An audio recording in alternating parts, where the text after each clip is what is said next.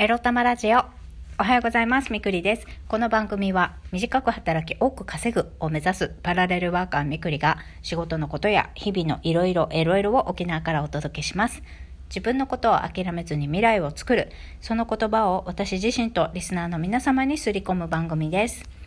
おはようございます。おばっぱっぱっぱはようございます。適当な挨拶。はい。えー、中だるみの水曜日、今日は早朝のバイトがなかったもので、ゆっくり寝ておりましたみくりです。とは言っても、まあ、早起きしてますけどね、それなりに。えー、早速行きましょう。今日のテーマは、チャラッと事業計画作らなきゃいけないについてお話ししたいと思います。チャラッとってなんだよってはじ感じなんですけど、まあ、あの、ズボラみくりさんですね。昨日もあんなマッサージしなきゃ、湯船浸からなきゃとか言ってたくせにね、昨日の夜もまたね、丸亀製麺を食べてですね、えー、もう美味しく満足、もう腹12分ぐらいで家帰ってきて疲れて、また夜8時ぐらいに寝て、えー、たっぷり寝てしまってね、事業計画書を書かなきゃいけないというミッションがあったのにやれてないっていう朝でございます。で、なんで事業計画書書かなきゃいけないことになってるのかと言いますとですね、今週の土曜日、また2週に一遍の創業スクールがえ、ありますんで、その時にね、3、4分以内かな、プレゼンテーションをしなきゃいけなくって、まあ、そこでね、自分の事業計画書、事業計画について、まあ、パワーポイントスライド作って4分間ほどね、プレゼンテーションをしないといけないんですけど、まあ、プレゼンは土曜日なんですけれども、そのパワポのね、提出期限が今日なんでございますよ。で、今日は普通に午後アルバイトがあるので、えー、午前中でね、今日の午前中で書き上げなきゃいけないっていうことで、まあ、ほんと先週の土日でね、だらだらだらだらして書かなかったんだよね、私。何やってんだろうお金出してさ、学びに行ってんのにさ、ほんと、ほんとに私はね、ふざけてるね。真剣じゃないね。もうこんなことをやってたらね、授業できないよ。本当そんなね。お遊びじゃないんだからっていう。だけどさ、事業計画ってさ、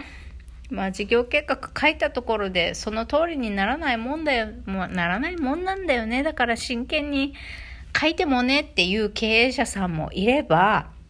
あの、私が時々 YouTube 見てる、あの、マネーの虎でね、あの、ご活躍された南原社長。南原社長も YouTube 持ってらっしゃいますけど、まあ、南原社長がね、こうやって大きくしていくには、どう、この事業をね、大きくしていくには、その目標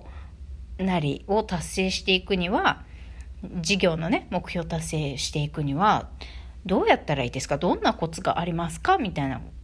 質問をされた時に事業計画を何度も何度も書き直すことって南原社長はおっしゃってたんですよね。そしたら絶対自分の目標達成できますと。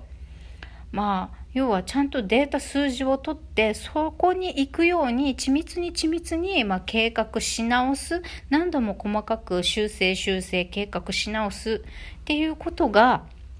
え、事業拡大、事業のね、まあ、成功、まあ、自分が思う事業目標を達成するためのコツは、何度も修正、事業計画の修正を繰り返すこと。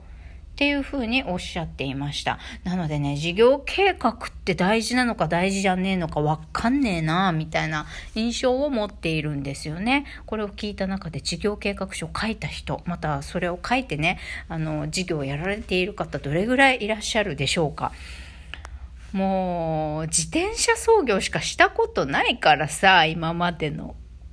そのワークショップとかでもさ、まあ、自転車操業っていう、操業とか事業っていうほどのものじゃないね。まだまだ趣味止まりの私の事業ですけれども。創業スクールではね、私、パラレルワーカーとして、えー、フリーランスの秘書、もしくはオンライン秘書というお仕事と、あとは、アーユルベーダの、えー、知識を用いたダイエットサロンじゃないんだよな。体質改善サロンっていうかダイエットサロンっていうか。まあそういうの。ダイエットサロンじゃないんだよな。ダイエットサロンって最初のプレゼンで言っちゃったけどでもダイエットサロンじゃないんだよな。こう思えば思うほど、まあ、体質改善サロンですね。まあ未病の方、病気っていうほどではないけど、調子が良くないなと、心身ともにね、なんか不調、ストレスを抱えているっていう女性の方に向けて、女性専門のサロンなんですけど、女性の方に向けて、この未病の状態を改善していくっていうサロンを私は開きたいなと思っているんですね、今のところ。だけどね、いろいろ試したりね、すればするほどね、これじゃないんだよなってどっちの授業にも思ってる自分がいて、全然事業計画書書けないんですよね。例えば競合分析とかやってても、自分のフリーランス秘書のね、競合分析とかやってても、違うな、みたいな、私別にここまでやりたくないんだよな、とか思っちゃって、じゃあどうするみたいな、お前趣味のまんまでこれやるみたいな、葛藤がめっちゃあるからね、全然やる気が起こらなくてね、進んでない。だけどそれ言い訳だよね。もう向き合わなきゃダメだね。あの、私の一番いけないところって、まあズボラもそうなんだけど、やっぱね、楽なところに逃げ続けてんだろうね。ずっとずっと。脱サラしたいって言いながらもさ。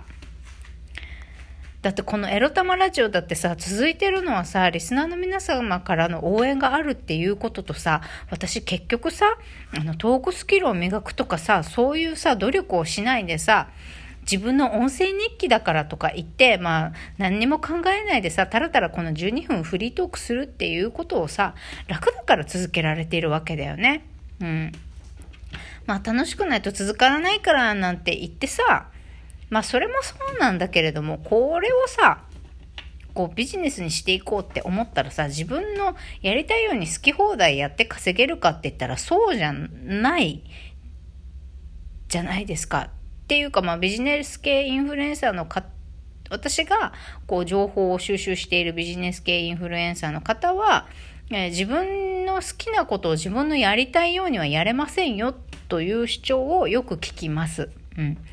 そうだよね。自分のやりたい放題やっててもさ、それにニーズがなかったらさ、それをね、誰も求めてなければ、誰の問題も解決しなければ、誰の助けにもならなければ、それって誰にも求められないし、知られもしないっていうね、当たり前のことが起きるじゃないですか。だからね、苦しいよね。自分の目指してる、こういうことをやりたいんだよねっていうことと、これを欲しがってる人っているのかなという葛藤ですよ。じゃあ、いろんなさ、統計とか数字とか、マーケティングの知識とか持ってきてさ、こういうビジネスが成功するだろうって作ったってさ、これ私やりたいってなるし、あとね、これ別に誰でもできるじゃんみたいな。数字さえ持ってくれば、知識さえあれば、誰だってこの事業計画を作ることができて、誰がでもやれることを私がやる意味は何なの？とかってね、そこに詰まってきたりするんですよね。うん。あなたじゃなくてもいいじゃない、別に。誰でもやれるよ、みたいな。特に特殊技能が必要だとか結構時間とかお金とかかけてこのサービスを提供するためにすごい労力、時間、お金がかかるっていうことじゃない限り、こう、始めるハードルが低い事業こそ誰でもやれちゃうからこそ、競合は多いし、どうやって個性を出すかっていうのが難しくなってくるんですよね。まあ、ありきたりなサービス、すでに世の中に出ているサービス、すでにこれをやっている人はたくさんいるよねっていうサービスで、あの、事業を起こそうと思った時、そもそももうそういう分野で起こさない方がいいんだけどね。だって個性があって、特殊で、今、ないものを出した方が、きっと、売れやすいし、まあ、ない、今世の中にあんまりないもので求められてるものっていうのを、あの、最、が最初から自分のやりたいことであれば、もうあとはいかに知ってもらうかっていう努力をあの積み重ねていけばいいことなのかもしれないんだけど特殊なものでもない？まあフリーランス秘書まだ沖縄県内ではねまだまだ全然認知度低くて何？それっていう感じなんだけど、まあ、そういう意味ではまだまだ新しい職種で特殊といえば特殊かもしれません、まあ、だからこそ広めるのが大変っていうのもあるんですが悩むね。授業作りに悩んでいる上に、その、今日、今日の午前中、あと2、3時間ぐらいしかないですよ。2、3時間ぐらいでね、サクッと、まあ、プレゼン作らなきゃいけないっていうのでね、悩んでいるみくりでございます。まあ、プレゼンってね、お話が上手であれば、プレゼン資料を作り込む必要ってそんなにないんですけどね、たくさん数字をね、こう列挙して根拠のある話っていうのをしなきゃいけないっていうことじゃなければ。うん。まあ、今回はね、ビジネスモデルの、ま中間発表っていうことで、今現時点で、まざっくり考えていることをみんなに知らせるみたいな、えー意味合いなので、っていうか、と私は捉えているから、そんなに、例えばこの立地がこうで、なぜこの立地がいいか、ああでこうでとか、そういう、そこまでデータがどうのこの緻密に作らなくてもいいかなって思ってるんで、まあ、プレゼンはね、なんかそれっぽく写真とかバンバンバンって入れといて、あとはべしゃりですよ、トークでね、あの、自分はこういうことやりたいと思ってますってもうトークで押し切るみたいな形でやりゃいいかって鼻から頭で思ってるから先週末で頑張って作らないんだよね。っていうことで、もう鼻から怠けることばかり、楽なことばかりを考えてしまう私。ダメだよ、それじゃ。それで今まで仕事はさ、ちんたら乗り切れたけどさ、勤め人時代は自分で事業やるとなったらさ、そうもいかないよね。まあそれで乗り切っちゃってる人も私は何名か見ちゃった、見たことあるけど、まあそれでやりきれる人、やりきっちゃってる人がいるかそうじゃなく、まあちゃんとね、頑張って向き合ってちゃんと緻密にしっかりやってる人がいるいるかどうか、まあそれだけの違いなのかもしれませんが、私は、えー、前者、限りなく前者なんですが、ちょっとでも後者に近づけるように、とりあえず午前中でね、サクッとプレゼン作りたいと思います。それではまた、いってらっしゃい。